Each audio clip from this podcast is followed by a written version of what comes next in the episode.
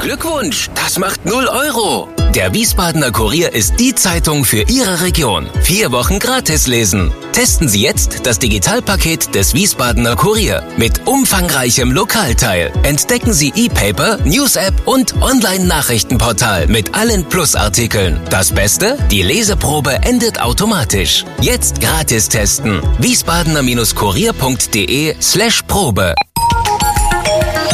Wir sind VRM. Schröder trifft. Warum machen Sie, was Sie machen? Stefan Schröder, VRM-Chefredakteur, trifft in diesem Interview-Podcast spannende Gesprächspartner, die einen besonderen Lebenslauf, etwas Besonderes geschafft oder geschaffen haben.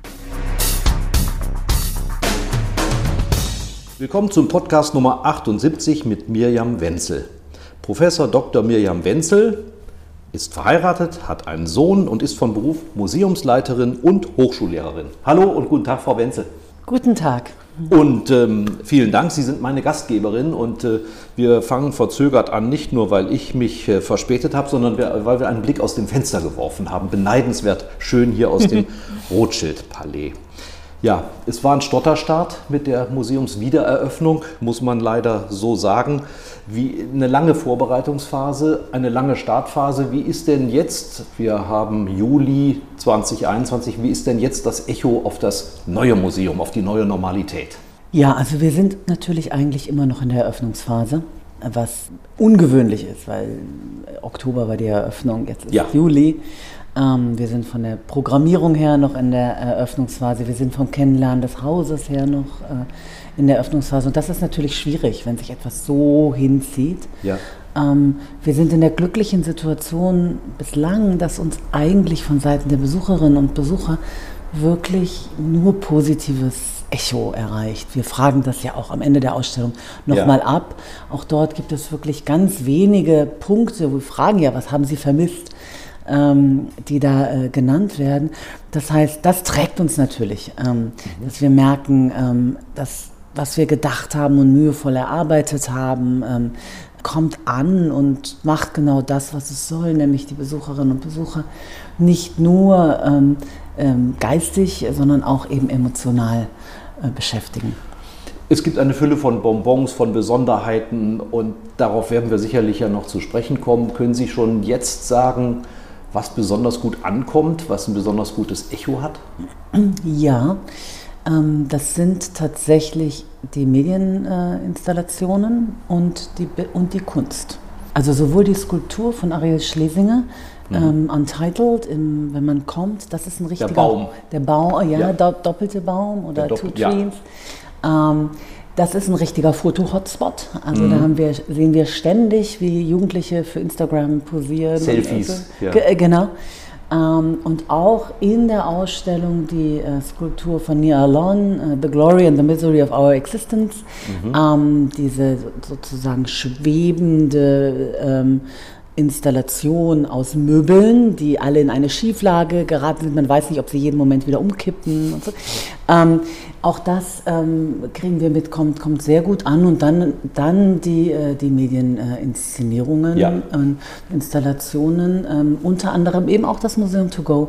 Also das, ähm, das Lesezeichen, was man geschenkt bekommt, wenn man hierher äh, kommt, mit dem man in jedem Raum der Ausstellung ein, an einem bestimmten Punkt eine Interaktion auslösen kann, die dann bewirkt, dass in einem Bereich der Website, den man nur mit einem Code äh, betreten kann, etwas hochgeladen oder freigeschaltet wird. Und auf die Art und Weise kann man zum Beispiel Filme der Ausstellung mobilisieren oder aber auch Dinge noch erfahren, die man vor Ort gar nicht erfährt und so etwas vertiefen. Die nimmt man mit nach Hause mhm. und schaut sich es im PC dann an, in Ruhe. In Ruhe nach dem Museumsbesuch ja. nochmal ein bisschen nachbereiten, vertiefen, etwas äh, Freunden, Bekannten, Kindern zeigen. Ähm, so, das ist die Idee. Ja, es heißt Museum, aber gut, ich bin ja schon ein bisschen älter. Äh, mit Museum verbinde ich ganz viele Dinge, wo auch immer so ein bisschen Staub drauf liegt und einen Blick zurück. Was sind nach Ihrer Absicht, aber auch nach dem, was wir hier vorfinden, die größten Unterschiede zu einem klassischen Museum? Ich denke, dass Museen die Kultureinrichtungen sind, die sich am stärksten geändert haben in den letzten 15, 20 Jahren.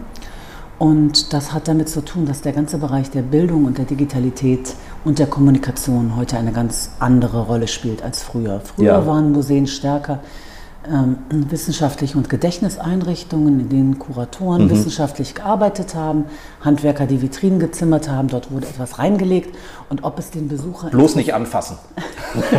Genau, und ob es den Besucher oder die Besucherin interessiert, das hat nicht wirklich ähm, das Museumskollegium interessiert. Also etwas klischiert, äh, das ist der alte Museumsbegriff. Ja. Der neue Museumsbegriff stellt Museen als öffentliche Orte vor. Und damit ist der Bezug auf die Besucherinnen und Besucher, die Reflexion darüber auf Öffentlichkeit, in ihrer Vielschichtigkeit, in ihrer Diversität, die Formen, die gefunden werden können, damit die Öffentlichkeit sich interessiert Ja. ähm, und kommt, ähm, das spielt eine ganz, ganz andere Rolle heute. Und so ist das auch bei uns. Ich sage immer, wir sind im Kern ein sozialer Ort Ja, ein Treffpunkt. ein Treffpunkt. Deswegen ist auch, wenn Sie die neue Architektur anschauen, das eigentliche Zentrum ist das Museumsdeli, Ja. also das Café. Genau. Ähm, und Die äh, Bibliothek ist auch öffentlich. Ne? das gehört auch dazu. Also es gehört auch dazu, dass wir einen ganzen Raum haben, zu dem man, äh, wo man keinen Eintritt zahlen muss, wo es freies WLAN gibt, Ja. also wo es auch ein Angebot gibt, sich aufzuhalten. Mhm. Und, ähm, und eben dann den ganzen Ausstellungsbereich, der aber auch so angelegt ist, dass es viele kommunikative äh, Elemente gibt. Ja, und was ich auch gelesen habe, Sie, das Museum To Go kann man ja auch ein bisschen anders äh, verstehen. Sie sind auch selber außerhalb des Museums mit Ihrer Mannschaft aktiv.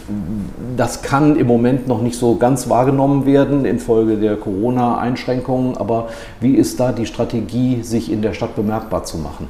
Auch außerhalb der Räume, die wir hier kennen. Ja, wir haben, die, es war ja eine fünfjährige Phase der Umgestaltung und die haben wir genutzt, um auch für uns ein neues Leitbild äh, zu entwickeln. Ja. Und wir haben im Kern gesagt, wir sind ein Museum ohne Mauern. Was bedeutet das? Das bedeutet, dass für uns eben auf der einen Seite die digitale Kommunikation, die ja keine Grenzen kennt ähm, und auch keine Öffnungszeiten, dass die eine ganz große Rolle spielt. Ähm, und da haben wir eben im Digitalen eigentlich am meisten uns auch neu aufgestellt. Ähm, es bedeutet aber auch, dass wir im Bildungsbereich eine ganze Outreach-Programmatik verfolgen. Das heißt, wir machen Angebote an Schulen, insbesondere an berufsbildenden Schulen, wo wir zunächst wirklich an diesen Schulen arbeiten mit den Schülerinnen und Schülern. Ihre. Leute gehen dahin. Wir gehen dahin und arbeiten zunächst zu Themen, die gar nicht unbedingt mit jüdischer Geschichte und Kultur zu tun haben, sondern mit Fragen wie, ähm, was ist deine Familiengeschichte? Ähm, was ist dein Zuhause? Also regen eigentlich dazu an, über sich selbst äh, nachzudenken und verbinden dieses Nachdenken dann irgendwann mit einem Museumsbesuch und mit dann aber auch einem Entdecken dieser vielen Geschichten, die wir hier erzählen, ähm, Ja. einem persönlichen ähm, Entdecken. Und äh, wichtig ist es uns einfach, Besuchergruppen zu erreichen, die nicht über ihre Eltern ähm, oder selbstverständlich ein jüdisches Museum aufsuchen würden. Das denken wir ist auch unser politischer Auftrag. Ja.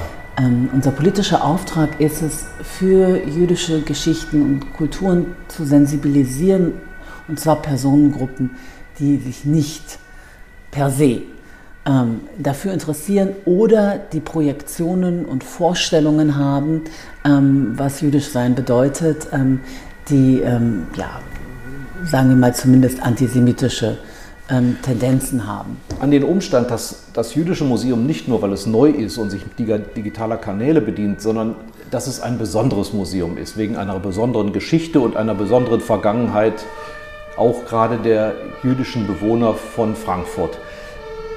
Ähm, wie kann man ein Museum ohne Mauern betreiben, wenn doch die Anforderungen an die Sicherheit besonders hoch sind? Wie bekommen Sie das unter einen Hut?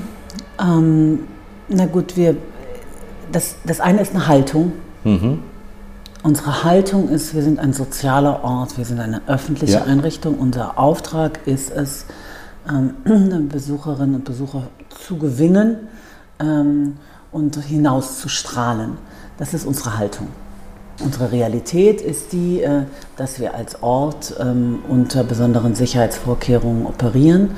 Ähm, uns war es wichtig in der Auswahl des Sicherheitspersonals, ähm, dass dort zum Beispiel eine Freundlichkeit äh, herrscht. Also dass man fällt auf. Das freut mich ja, sehr. Komme ich nachher nochmal drauf. Dazu habe ich Fragen. man kennt das anders. Also, dass, dass man sich trotzdem willkommen fühlt. Ja. ja. Dass es eher eine Art Willkommensgefühl ist und nicht eine, ein kontrollierendes, abweisendes mhm. Gefühl. Kann man, darf man im Jüdischen Museum Spaß haben? Also wenn jetzt jemand am, am Eintritt sagt, viel Spaß hier? Ähm, unbedingt. Ja. Unbedingt. Sie sind Expertin, habe ich gelesen, gerade für digitale Kanäle, also das Kanalisieren von Kultur ins Digitale. Das haben Sie ja schon auch am Berliner Jüdischen Museum betrieben. Was, welche Installation, welcher Kanal oder welche Idee liegt Ihnen hier besonders am Herzen oder wo, wo frohlocken Sie, wie das angenommen wird? Gibt es da so einen, ein, Sie haben das ja nicht unbedingt alles selber jetzt betreut. Es gab Agenturen, es gab auch da Experten, aber irgendwo merkt man dann die Handschrift der Chefin. Ja. Wo erkenne ich die? Ähm, also zum einen erkennen Sie die, mir ist sehr wichtig ein Rhythmus. Mhm. Ähm, also ich halte unsere Ausstellung für, sie ist multiperspektivisch, sie hat, was man Human-Centered Design nennt, das heißt, sie ist, wir kommunizieren auf Augenhöhe mit den Besucherinnen und Besuchern und es gibt ein gewisses Wärmegrad. Mhm. Das hat auch damit zu tun, wir gehen sehr um Näheverhältnisse. Das hat uns immer beschäftigt. Ähm, unsere Perspektive ist nicht, wir schauen nicht auf Jüdinnen und Juden in der Geschichte, sondern wir schauen mit mhm. ähm, der Perspektive derjenigen, die etwas erlebt haben. Und das merken Sie selbst am Design und das in der Perspektive, in der wir Geschichten erzählen. Das ist sozusagen die Overall-Handschrift, äh, ähm, die sicherlich ja. an der mir äh, gelegen war. Ähm, und natürlich in diesem Rhythmus, der ein Rhythmus ist zwischen Medieninstallationen, interaktiven Medien, Inszenierungen äh, von Objekten und bildender Kunst. Mhm. Ähm, auch das finde ich wichtig, weil wir alle reagieren auf unterschiedliche Dinge, werden von verschiedenen Dingen berührt und durch diesen Rhythmuswechsel findet hoffentlich, oder so ist auch unsere Erfahrung jetzt, ähm, jeder Besucher und jede Besucherin gibt es für jeden einen Moment, wo er oder mhm. sie innehält und wo es Klick macht. Ja. ja. ja. Und diesen Moment, um, um den geht es, finde ich. Ja. Da kommen wir nachher nochmal drauf. Sie haben sich ja unglaublich viel Gedanken auch über Zielgruppenansprache gemacht. Das heißt, ich mit meiner eindimensionalen Denke hatte jetzt an ein Element gedacht, aber Sie müssen eben, um viele Zielgruppen ansprechen zu können, auch viele solcher mhm. Triggerpunkte installieren. Mhm. Aber Sie haben auch ein sehr ehrgeiziges Programm. Also da ist einmal natürlich die Dokumentation und Bewahrung und Forschung der jüdischen Altertümer, des, was, was auf uns gekommen ist. Dann die Vermittlung dessen, also so ein pädagogischer Auftrag, aber eben auch sehr ehrgeizig, ehrgeizig und in einer Stadt wie Frankfurt unabdingbar, das Einmischen in die Diskussion in der Gegenwart. Mhm. Habe ich das so einigermaßen richtig wiedergegeben? Ja, das kann man, sehen Sie so richtig. Das ist viel. Ähm, ist das nicht auch eine Überfrachtung im Auftrag oder sagen Sie, das muss ja nicht alles gleichzeitig geschehen und immer mit denselben Menschen?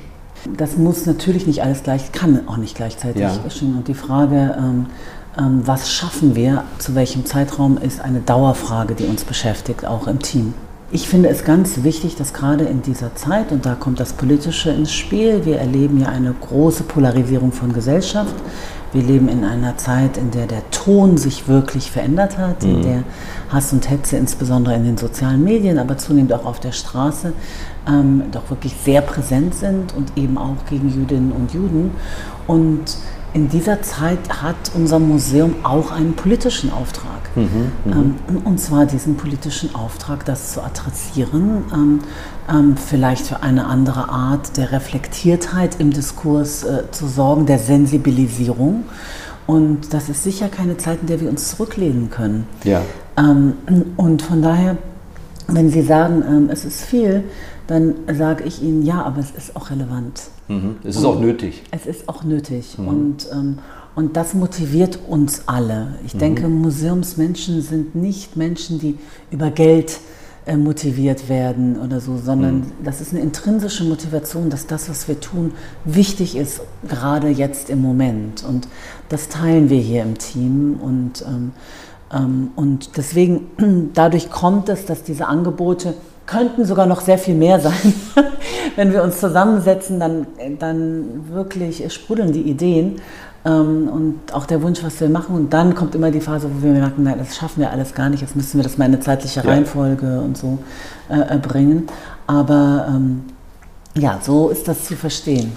Wir haben ja gerade schon gesagt, äh, Ihr Ehrgeiz ist es, äh, in der Stadt unterwegs zu sein.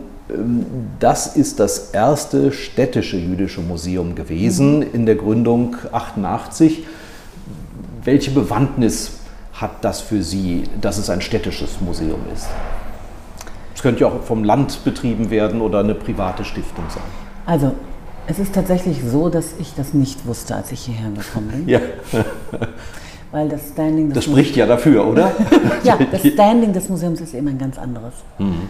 Das ist ein international renommiertes Haus ähm, gerade weil es so früh äh, äh, eröffnet wurde, hat es wirklich auch eine ganze Gattung geprägt. Also andere Museen folgten. Es gab mhm. keine jüdischen Studien damals. Es gab diese Auseinandersetzung mit Museologie gar nicht. Es gab kaum ein Wissen um Zeremonialkultur in der säkularen Welt. All das ist hier mitentwickelt worden. Und dieses Museum hat wirklich ein großes Standing.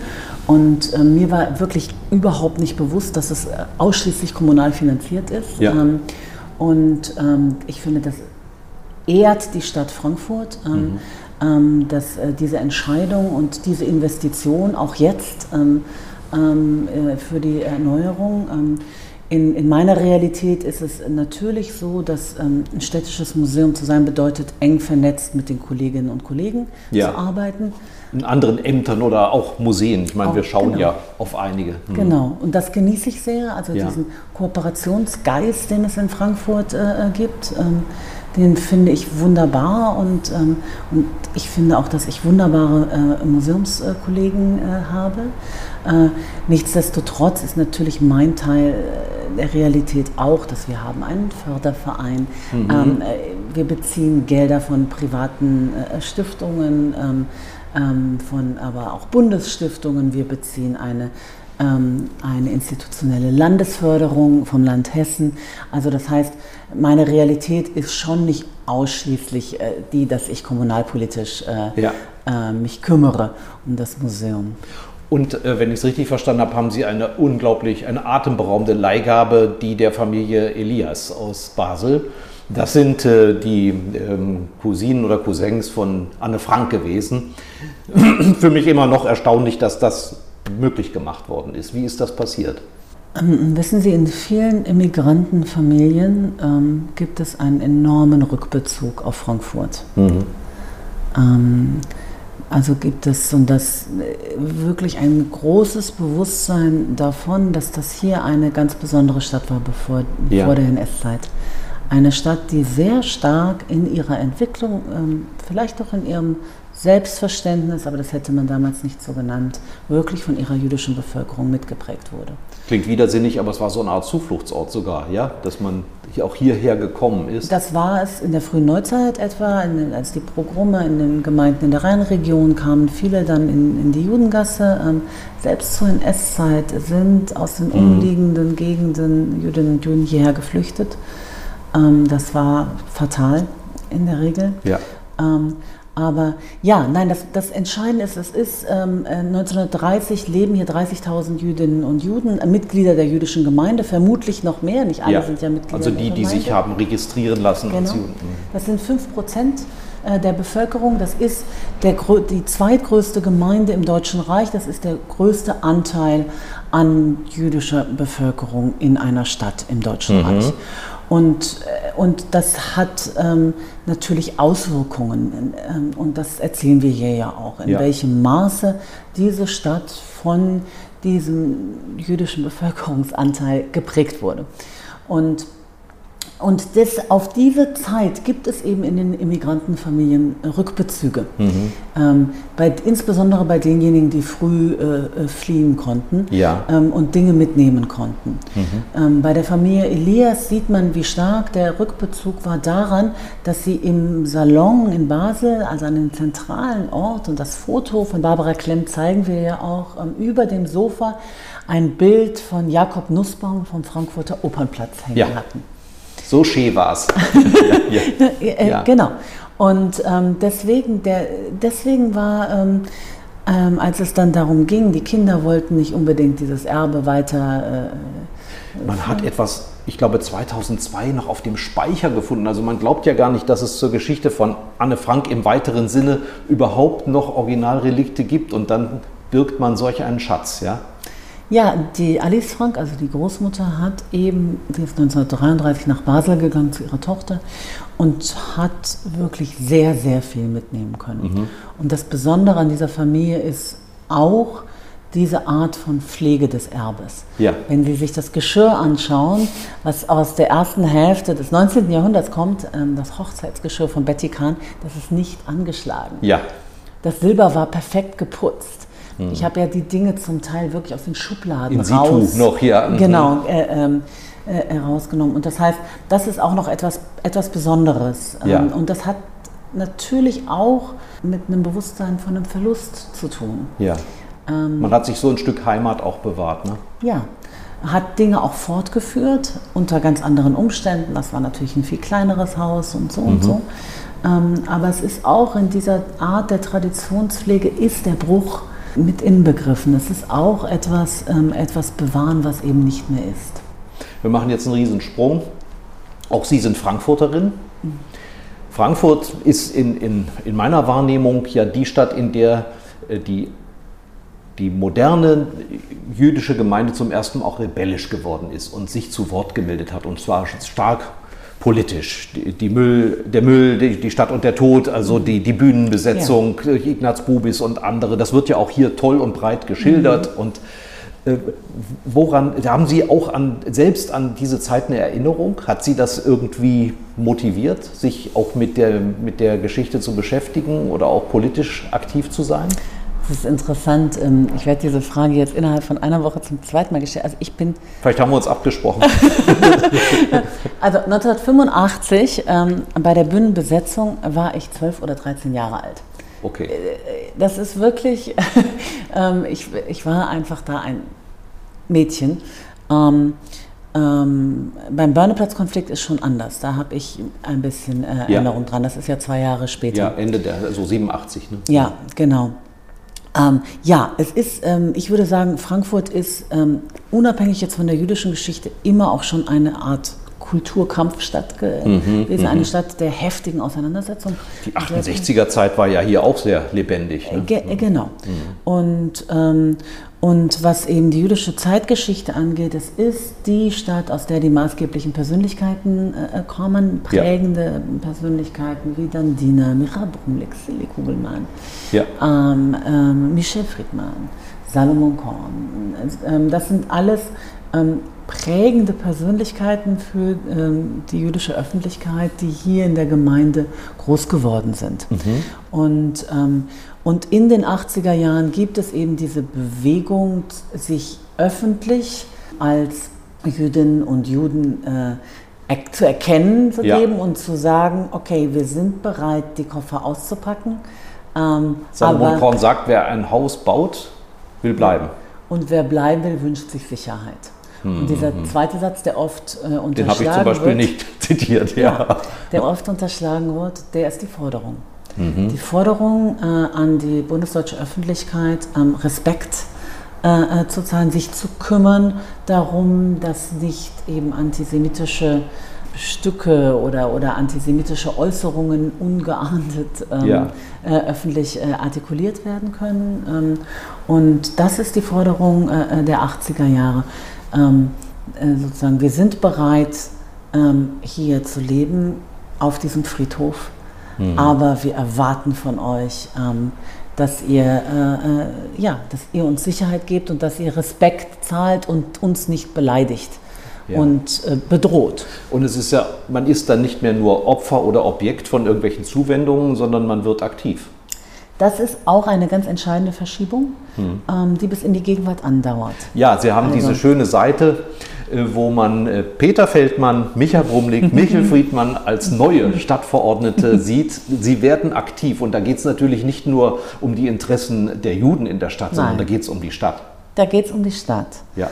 Und, ähm, und die Perspektiven sind ja auch unterschiedlich, die Parteien sind ja auch unterschiedlich. Ja. Ähm, Ähm, ja, das ist das eine. Das andere ist aber wirklich, ähm, es geht auch um Selbstverständnisse. Und das ist ein Wandel, der bis in die Gegenwart andauert. Also junge Jüdinnen und Juden äh, heute ähm, ähm haben ja oft auch andere Hintergründe, kommen aus der Sowjetunion, der ja. Elterngeneration oder aus Israel ähm, und sagen ja immer selbstbewusster und immer klarer, äh, wir wollen auch nicht immer adressiert werden als mhm. äh, äh, Nachkommen der Holocaust-Opfer. In Teilen mhm. sind wir es nicht. Ähm, ja. ähm, in Teilen wollen wir aber auch ähm, uns für ganz andere Dinge interessieren. Und ähm, lasst mal eure Gefühle da äh, bei euch. Mhm. Äh, schaut mal bei euch dahin, was, was da ist. Also das ist, äh, sind ja Stimmen, die immer lauter werden. Ähm, die einfach eine andere Selbstverständlichkeit einfordern ja. ähm, von jüdischer Präsenz äh, in der Gegenwart. Und dennoch, also mir ist natürlich in Erinnerung, was in jüngerer Vergangenheit mit dem Jüdischen Museum Berlin passiert ist, das Ihnen ja auch vertraut ist. Können Sie sich vorstellen, dass Ihr Museum auch solch eine Rolle spielt, also Mahner oder sich in aktuelle Diskussionen so massiv einmischt, wie es dort passiert ist? Also die Krise, in der das Museum war, bevor jetzt mit Hetty Berg es ja auch andere eine neue Wege, Direktorin, ja. Wege einschlägt. Ähm, ähm, den Beginn dieser Krise habe ich ja mitbekommen. Mhm. Und wie jede Krise hat es sehr viele Facetten und jede Krise an einer Institution ist auch eben maßgeblich eine innere Krise, eine Leadership-Krise, eine Krise von, ähm, dass Dinge nicht mehr zusammen funktionieren. Ähm, das ist sozusagen die Vorgeschichte, die ich aus, den, aus der Nähe äh, gut kenne. Und dann würde ich immer sagen, ähm, das Jüdische Museum Berlin hat auch eine Perspektivverschiebung vorgenommen. Mhm. Ähm, ich finde, wir sind jüdische Museen in der Diaspora. Ja. und das bedeutet, unser Thema ist jüdisches Leben hier und heute in Europa in all dem, was Diaspora bedeutet. Es bedeutet Minderheit zu sein, ähm, es bedeutet als etwas anderes wahrgenommen zu werden, es bedeutet aber auch Gemeinschaft zu sein, ja. Gemeinschaft zu, zu bilden. Und ist sich ähm, viel mehr bewusst dessen. Äh, genau, es bedeutet ist, ja. Tradition zu pflegen oder Tradition abzulehnen, aber es bedeutet eben diese, diese sozusagen unterschieden zu sein und doch gleich zu sein. Mhm. Das sind alles äh, äh Themen eines jüdischen Museums. Ähm, mit ähm, das Jüdische Museum Berlin hat sich irgendwann entschieden, ähm, Israel äh, zum Thema zu machen. Ja. Ähm, aus meiner Sicht ist die Bezogenheit quasi von Juden in der Diaspora auf Israel ähm, und auf die Geschichte dieses Landes nicht erst seit 1948 das ist unser Thema. Das Jüdische mhm. Museum Berlin ist einen anderen Weg gegangen. Es ist wirklich sozusagen ins Zentrum des Konflikts gegangen, indem es das Territorium mhm. ähm, äh, des Tempelbergs betreten hat. Ja. Ähm, die Ausstellung hieß Welcome to Jerusalem und man war sozusagen an, an dem Ort. Und das ist eine Perspektivverschiebung mhm. und für diese Perspektivverschiebung, damit haben sie sich quasi den Konflikt ähm, der auf diesem Territorium ausgetragen wird, direkt ins Haus geholt. Mhm. Und ähm, dieser Konflikt, ähm, da, der ist ein kriegerischer äh, äh, äh Konflikt. Und ähm, dementsprechend. Daraus schließe ich, dass Sie ihn nicht als produktiven Konflikt wahrnehmen oder ist das schon zu viel interpretiert? als, als produktiven Konflikt nehme ich ihn ganz sicher äh, äh nicht wahr. Mhm. Es ist ein, ein gewaltsamer Konflikt mit viel Leid. Schaden. Ähm, und, und, und Schaden mhm. ja. ähm, und Verkantungen und ähm, ja, also deswegen, ich würde immer sagen, unsere Perspektive ist, und das ist die, die wir auch erzählen, ähm, äh, Israel ist nach der Shoah für Jüdinnen und Juden, zumal in Deutschland, sowas wie die Lebensversicherung. Mhm. Und das ist die Perspektive, die die meisten teilen. Und dann ist es natürlich auch ein Israel ist Teil der Familie sozusagen. Und das gilt es zu erklären. Das gilt es zu erklären. Das ist die, das ist, ähm, das ist die jüdische Sicht aus der Diaspora, zumal in Deutschland auf Israel. Mhm. Und, ähm, und das gilt es erstmal zu verstehen. Ja. ja? Also die psychologische, sozialpsychologischen Komponenten dessen. Und jetzt erstmal wertfrei. Mhm. Ja? Und dann kommt natürlich durch den Konflikt kommen die ganzen anderen Komponenten dazu. Ja? Mhm. Und ähm, ähm, so, und ich finde, das, diese, das ist die Perspektive, die wir ähm, ähm äh, darlegen müssen. Ähm, und das tun wir auch in unserer Dauerausstellung an ein, zwei Stellen. Ähm, durchaus auch konfliktreich, weil mhm. es natürlich auch unter Jüdinnen und Juden viele gibt, die eventuell sogar mal in Israel gelebt haben, sich aber von mhm. dieser äh, Gesellschaft distanzieren, äh, äh, große Kritik haben an der Regierungspolitik und da gibt es auch in, viele, viele innerjüdische Konflikte. Gut, es ist ein demokratischer Staat mit vielen Parteien und die werden sich dann auch in der Diaspora abbilden, könnte ich mir vorstellen. So ungefähr. Ja. Und also das ist sozusagen unsere Perspektive zu dem Thema und deswegen eine Ausstellung wie Welcome to Jerusalem werden Sie bei uns nicht finden. Sie haben sich sehr viele Gedanken gemacht über, ich nenne das jetzt mal im Marketing Deutsch Zielgruppenansprache. Das hat mir imponiert.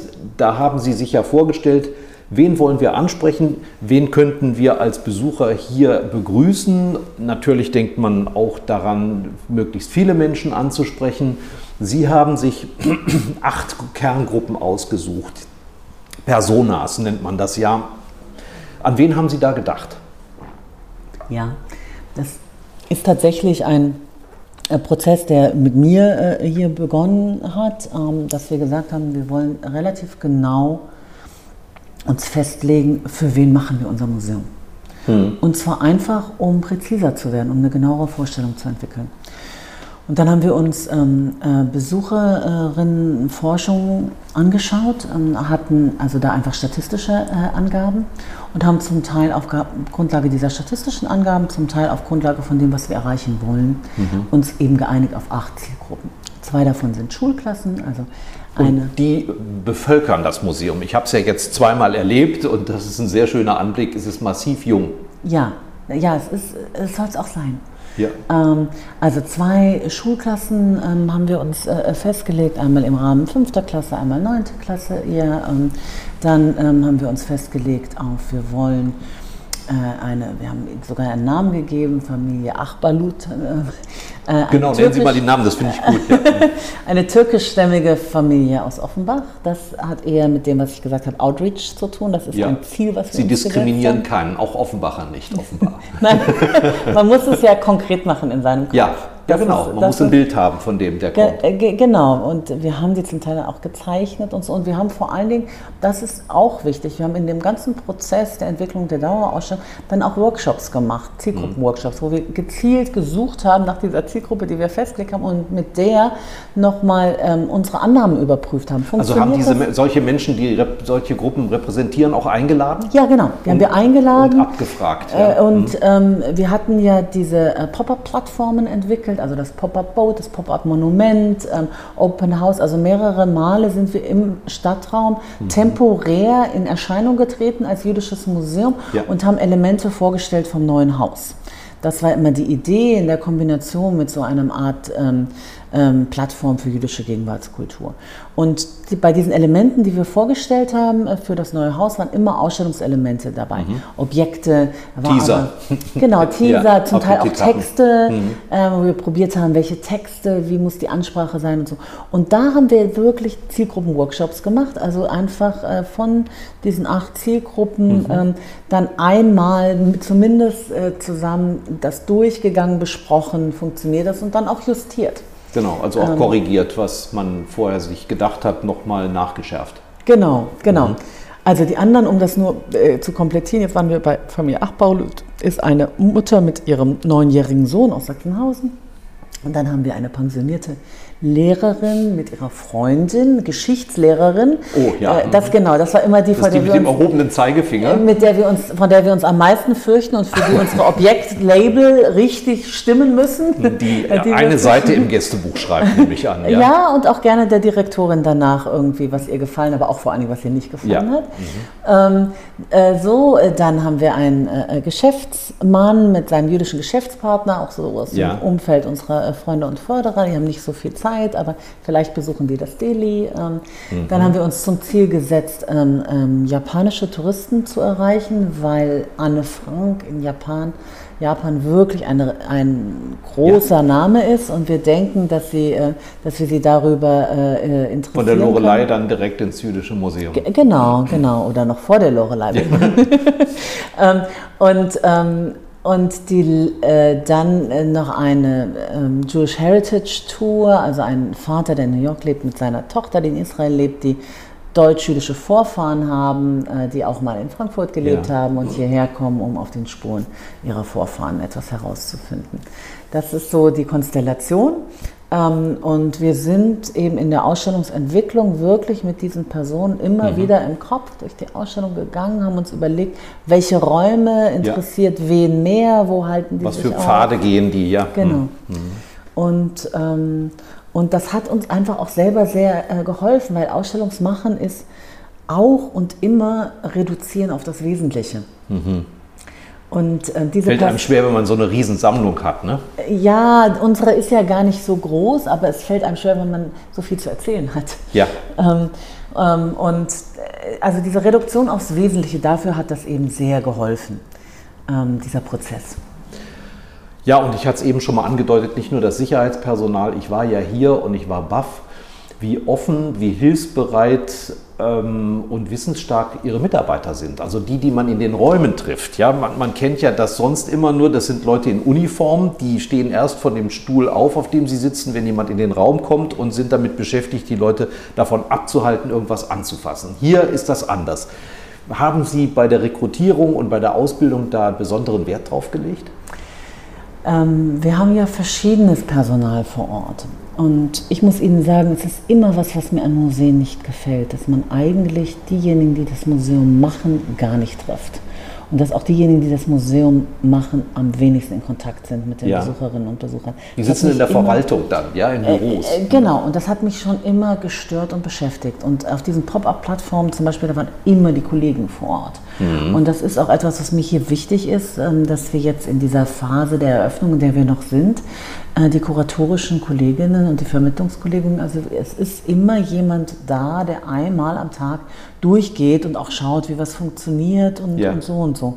Aber wenn Sie regulär vor Ort antreffen, sind auf der einen Seite eben Luftsicherheitskontrollkräfte und Aufsichtskräfte, ähm, die über eine Fremdfirma beschäftigt werden, die wir briefen regelmäßig, ähm, ähm, die ich auch alle kenne, die mich kennen, mit denen Ja. ich äh, durch die und die, deren Aufgabe ist es, ähm, also Tickets zu verkaufen, äh, den Einlass zu machen, äh, darauf zu schauen, äh, dass die Besucherinnen die Wege finden, die Toiletten, all sowas. Und sie finden dann aber auch freie Mitarbeiterinnen und Mitarbeiter von uns, Ja. Die, äh, das sind eigentlich unsere Guides. Also das sind ähm, Kräfte, die wir ausbilden, um Führungen zu geben. Und die bieten ihnen umsonst die Möglichkeit an, ähm, eben, die können sie fragen. Ja, genau. Und und beziehungsweise Sie sehen einen auch, Sie sehen auch Fragen in den Augen der Besucher, ehe sie sie geäußert haben. Das fand ich besonders sympathisch. Fragen. Ich habe jetzt Fragen an Sie. Sind Sie bereit für unsere Rubrik auf ein Wort? N natürlich. Vor was haben Sie am meisten Angst?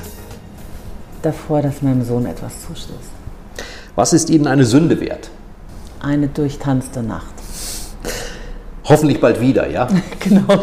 Jeder Mensch ist eitel. Woran erkennt man das bei Ihnen? Ähm, das erkennt man bei mir, ich weiß nicht, in- indem man mir ins Gesicht schaut. Welcher Mensch ist Ihr Vorbild?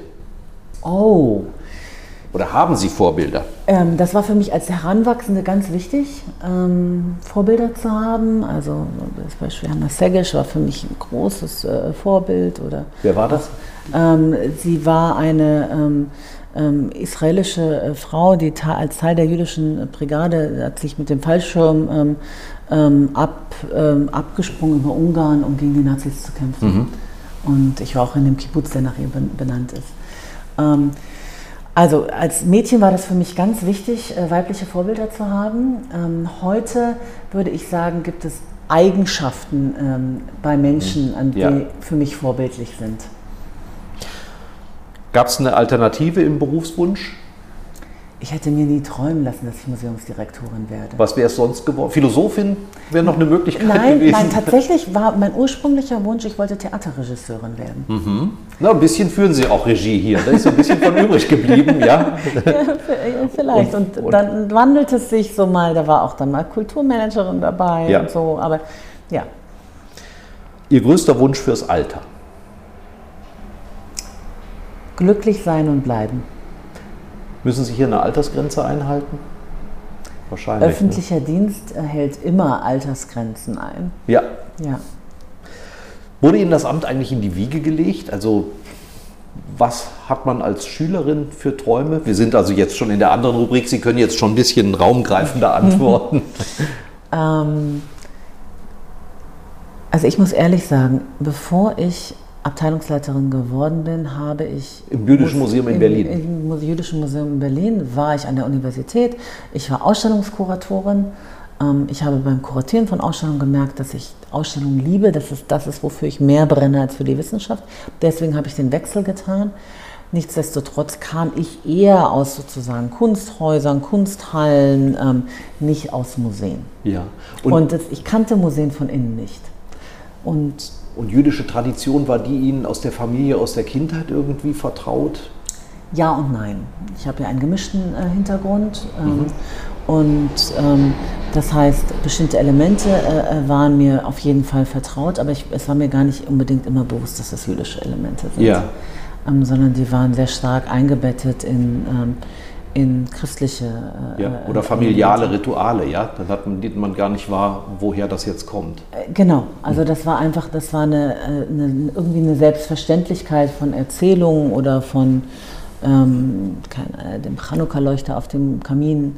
Das war einfach da, äh, ohne dass mir mhm. bewusst war, dass es an anderen Orten Man hat es weder in Frage gestellt, noch sich irgendwie damit beschäftigt.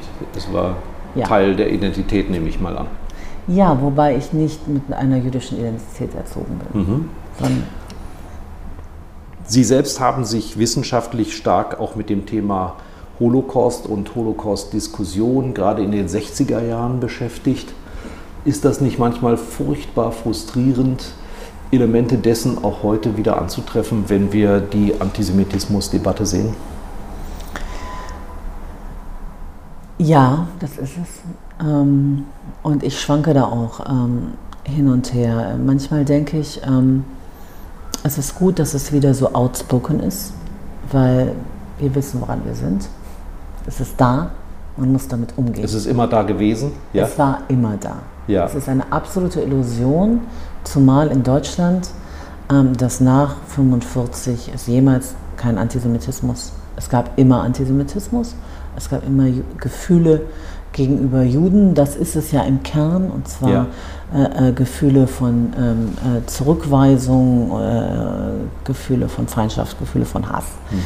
Ähm, das ist nach diesem monströsen Verbrechen der Vernichtung ähm, sind das auch nochmal andere Gefühle äh, geworden. Die mischen sich ähm, mit eben Abwehr, Schuld, mit Ambivalenzgefühl. Mhm. Mit Ambivalenzen können bekanntlicherweise die meisten Menschen nicht gut umgehen. Mhm. Ähm, so, und deswegen jetzt ist es sozusagen outspoken, es ist da, es muss damit politisch umgegangen werden. Das ist so der rationale Teil von mir ähm, der sagt, das ist jetzt die Aufgabe. Der, der, wie jeder Mensch hat, bin ich auch nicht immer rational und es gibt Tage, an denen geht es mich einfach enorm an und mir enorm unter die Haut und, äh, und ähm, macht mir was aus und, äh, mhm. ähm, und macht mir mehr aus als vor äh, 20 Jahren. Ähm, ähm wo es eben nicht äh, äh, Corona-Demonstrationen gab, auf denen antisemitische Verschwörungstheorien ja. geäußert wurden. Auf einmal tauchen die wieder auf dann, ja, in solchen Symbolen. Ich denke, sie sind eben immer da gewesen, aber sie waren eben in geschlosseneren Kreisen, mhm. ähm, wurden artikuliert nach Alkoholkonsum so und so. Jetzt werden sie halt einfach ungehemmt und dadurch potenzieren sie sich natürlich auch. Was empfinden Sie, wenn Sie darüber lesen, dass es hier in Ihrer direkten Umgebung äh, Chats zwischen Polizisten gegeben hat, die sich mit solchen alten jüdischen Bildern beschäftigen? Ähm, äh, also ich bin darüber nicht überrascht. Nein? Nein. Weil Sie, weil Sie auch genauer hingucken als andere und eben wissen, dass sowas auch überall vorkommt? Oder ja, und äh, ja, also das ist natürlich. Ähm, äh, die, die Verflechtungen äh, äh, der rechten Szene in Sicherheitsorganisationen, das ist ein, ein, ein altes Thema. Ähm, ich muss sagen, wir arbeiten ja nur mit dem ersten Polizeirevier eng zusammen. Ähm, ich kenne eben auch andere Polizisten. Das würde ich dann immer dem entgegenhalten. Ja. ja? ja. Und wir ähm, ähm, haben auch in der Ausbildung ähm, jetzt uns, uns eingemischt und sozusagen mit geschult gegen mhm. Extremismusprävention. Ähm, wir werden sicherlich, das haben wir uns vorgenommen, auch mal die Polizisten, die hier vor Ort stehen, ähm, äh, durch das Museum führen und so. Sie sollen schon wissen, was sie bewachen. Genau, ja. genau.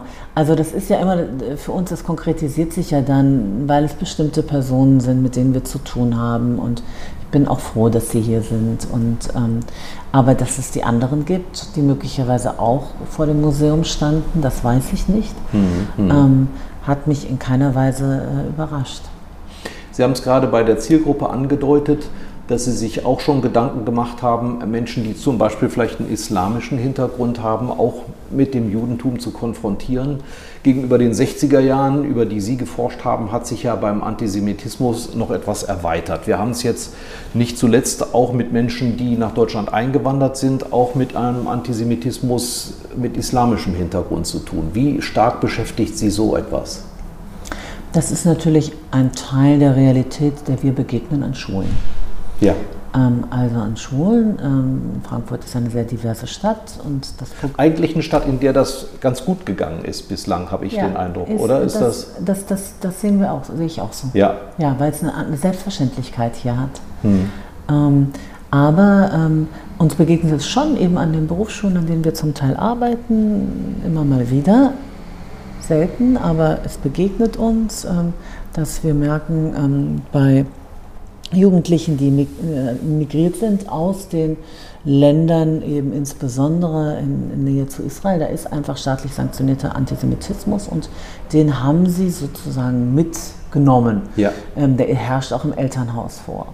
Und für uns ist es immer ein Ziel, erstmal darüber sprechen zu können. Was sind das für Bilder, was sind das für Geschichten, äh, mhm. Ähm, Vorstellungen? Wir empfinden das als äh, schon einen ersten Erfolg, wenn das uns gesagt wird. Ja. Ähm, und nicht. Äh, Außerhalb der Familie oder der Schulklasse. Genau, und dann können wir in den Prozess äh, treten. Mhm. Ähm, und wir haben auch schon die Erfahrung gemacht, ähm, dass Jugendliche zu uns gesagt haben: Ah, ich habe es jetzt verstanden, aber ähm, was sage ich denn meinen Eltern? Ja. Und dann sagen wir, das ist jetzt so die Phase 2, wir versuchen diese Jugendlichen eben zu Peer Educators auszubilden, dass sie dann mhm. die Eltern hier Kinder als Lehrer. Genau. Ja. ja. Sie haben auch in anderer Beziehung ein schwieriges Erbe angetreten, denn auch hier gibt es offenbar Gegenstände, die äh, illegal an jemanden gekommen sind. Also das Thema Provenienzforschung ist sogar auch bei Ihnen im Museum eines. Das bedeutet, müssen wir ja kurz mal übersetzen, es ist im Dritten Reich gerade Juden etwas weggenommen oder sie mussten unter Wert verkaufen und es taucht irgendwo wieder auf und jetzt steht es im Museum und es gibt aber Erben, die ein Recht darauf haben. Und Sie müssen sich jetzt mit Provenienz auch beschäftigen? Ja, ähm, ist das ein, ein, großes Thema oder bezieht sich das nur auf wenige Gegenstände? Das ist für uns nicht annähernd ein vergleichbar großes Thema wie an, äh, an anderen Museen. Zum einen, weil wir 88 eröffnet haben und nicht in den Jahren 33 ja. bis 45. Aber wir müssen natürlich die Provenienzen auch klären. Was war denn mit diesen Gegenständen in den Jahren 33 bis 45? Ja. Und das ist relativ häufig überhaupt nicht angegeben worden, wenn wir Dinge erworben haben. Mhm. Ähm, manchmal ist es auch systematisch verschleiert worden. Und dann kommt hinzu, bei jüdischen Zeremonialobjekten aus Synagogen und äh, so und so, dass natürlich sehr, sehr häufig äh, da etwas passiert ist, äh, äh was eben 38, also im Zusammenhang ja. mit dem äh. Pogrom, ein Raub äh, passiert ist. Und wir haben uns eben entschieden, ähm, äh, Gegenstände, die aus dem historischen Museum kamen. Das historische Museum hat an uns Gegenstände äh, übergeben, die mhm. ähm, jüdische zeremonielle Gegenstände sind. Wir haben weiter geforscht ähm, und haben äh, gesehen, dass das gehörte sozusagen der israelitischen Gemeinde, also der Vorkriegsgemeinde, und wir haben uns dann entschieden zu restituieren an die heutige Gemeinde. Ah ja. Mhm. Weil die heutige Gemeinde ähm, ähm, eben heute, da gibt es auch ein bisschen einen Wandel im Selbstverständnis, sich doch als Nachfolgegemeinde sieht. Und das möchte sie eben auch im materiellen Sinne. Mhm. Und dann finden wir es richtig, ähm, ihr eben diese Gegenstände äh, zu geben und bekommen sie dann als Leihgabe. Ah ja, okay. Dann ist das Schild darauf Leihgabe. Und da gibt es auch andere Restitutionsfälle, wo sie praktisch Gegenstände wieder äh, unwiederbringlich zurückgeben mussten? Ähm, wir haben äh, immer, wenn wir, wir haben noch bei einem Gemälde ähm, etwa festgestellt, das kommt aus der Freimaurerloge zur aufgehenden Morgenröte, dass da die Provenienz nicht stimmt. Wir haben immer Kontakt aufgenommen. Ähm, in der Regel haben es uns die, ähm, die Nachkommen der Besitzer ähm, dann entweder geschenkt oder geliehen. Mhm. Ähm, wir, in, an einer Stelle der Ausstellung haben wir, sind wir noch einen Schritt weiter gegangen. Da zeigen wir ein Matisse Mhm. Ähm, und diese Matisse-Gemälde zeigen wir, um eben über Restitution zu sprechen. Das ist ähm, ähm, wurde, äh, wurde das Museum aufmerksam über die Lost Art Liste, dass eben dieser Matisse, der dem ähm, früher Harry Fult gehörte, ja. wie wir dann feststellen konnten durch Recherchen, äh, sich jetzt im Musée de l'Art äh, Moderne in Paris äh, befand. Und dann haben wir mit den Erben Kontakt aufgenommen und haben das dann gekauft, um diese Geschichte erzählen zu können. Ah ja. Okay. Im, Einvernehmen mit dem, hm. Im Einvernehmen mit dem Erben. Also ein bisschen eine umgekehrte äh, äh, Geschichte. Wir hätten das äh, nie gekauft. Ähm, an und für sich hätte ein jüdisches Museum nie ein Matisse gekauft ja. ähm, sondern äh, wir haben es gekauft, um. Weil es ein Fult gehörte. Weil es ein Fult gehörte und um erzählen zu können, dass Restitution ähm, äh, von jüdischem Eigentum heute eines der zentralen Themen ist, auch mhm. noch von jüdischer Gegenwart. Jetzt öffnen wir zum Schluss noch mal ein Fenster. Es gibt auch Wechselausstellungen. Können Sie uns den Mund wässrig machen auf das, was als nächstes kommt? Ja, unsere nächste Wechselausstellung eröffnen wir am 31. August. Ähm, die heißt Unser Mut, Juden in Europa 45 bis 48 und ist wirklich die erste gesamteuropäische Schau über die unmittelbare Nachkriegszeit und das Leben von Jüdinnen und Juden. Und zwar von Bialystok bis Amsterdam, Frankfurt, Bari, also eine wirklich europäische Perspektive. Die Situation war sehr unterschiedlich. Ähm, ähm, es lebten noch in dieser kurzen Zeit bis 48 relativ viele äh, Jüdinnen und Juden, bevor sie dann nach Israel und in die USA äh, migriert sind, bauten Gemeinden wieder auf. Es gab zum Beispiel in der Gegend von Schlesien, Oberschlesien richtig gehende, ähm, ja, also einfach ganze jüdische, äh, man könnte sagen, Moschawim oder so, also äh, jüdische genossenschaftliche Organisationen, ähm, die äh, Landwirtschaft betrieben und sich dann vorbereiteten auf die Auswanderung. Also eine kurze Zwischenzeit, in der mhm. ähm, bestimmte ähm, ja, Selbstorganisationen wieder entstehen, in der natürlich auch ganz viel dokumentiert wird, mhm. ähm, ähm was, äh, was passiert, in, was passiert war mhm. und wer fehlt, in der äh, Traditionen wiedergelebt werden, aber auch unter anderen Vorzeichen, etwa äh, äh, wenn Sie an Pessach denken, am Ende mhm. sagt man ja nächstes Jahr in Jerusalem, in den Jahren hat man gesagt dieses Jahr in Jerusalem. Mhm. Ähm, also das sind so die Geschichten, die wir erzählen und das sind Geschichten ähm, von, von Flucht und Migration vor dem Hintergrund dessen, was passiert ist und deswegen haben sie auch für heute auch eine besondere äh, Relevanz. Wo 80 Millionen Menschen auf der Flucht sind genau. aktuell. Ist das auch eine Kooperation mit anderen Museen? Hört sich so an. Ja, das ist ein langes Forschungsprojekt. Ähm, das Forschungsprojekt haben wir zusammen durchgeführt mit dem Simon Dubnow Institut für ähm, Geschichte ähm, der europäischen Juden in Leipzig. Und ähm, viel haben wir entwickelt zusammen mit dem Polinen-Museum in Warschau, mhm. denn es ist im Kern eigentlich eine polnisch-jüdische Geschichte. Ja. Eine Mehrzahl der, der Juden in der Zeit, ähm, äh, die auf europäischem ähm, Territorium leben, sind polnische äh, Jüdinnen und Juden. Und ähm, dann haben wir mit Amsterdam sehr eng äh, zusammengearbeitet. Mhm. Ähm, die Ausstellung wird wandern, ist als Wanderausstellung angelegt ah, ja. mhm. Und äh, zu sehen sein ähm, nach uns im, in der jetzt gerade eröffneten Stiftung für Flucht, Vertreibung und Versöhnung in Berlin. Ah ja, schön. Ja, ein schöner Schluss. Vielen Dank, Frau Wenzel, und vor allen Dingen schöne Ferien. Vielen Dank. Das war die heutige Ausgabe von Schröder trifft, unserem Interview-Podcast mit Stefan Schröder, VRM-Chefredakteur. Ihr wollt noch mehr spannende Geschichten, Reportagen und News aus eurer Region? Dann probiert doch einfach mal unser Plus-Angebot aus. Einfach reinklicken unter vrm-abo.de slash podcast. Ein Angebot der VRM.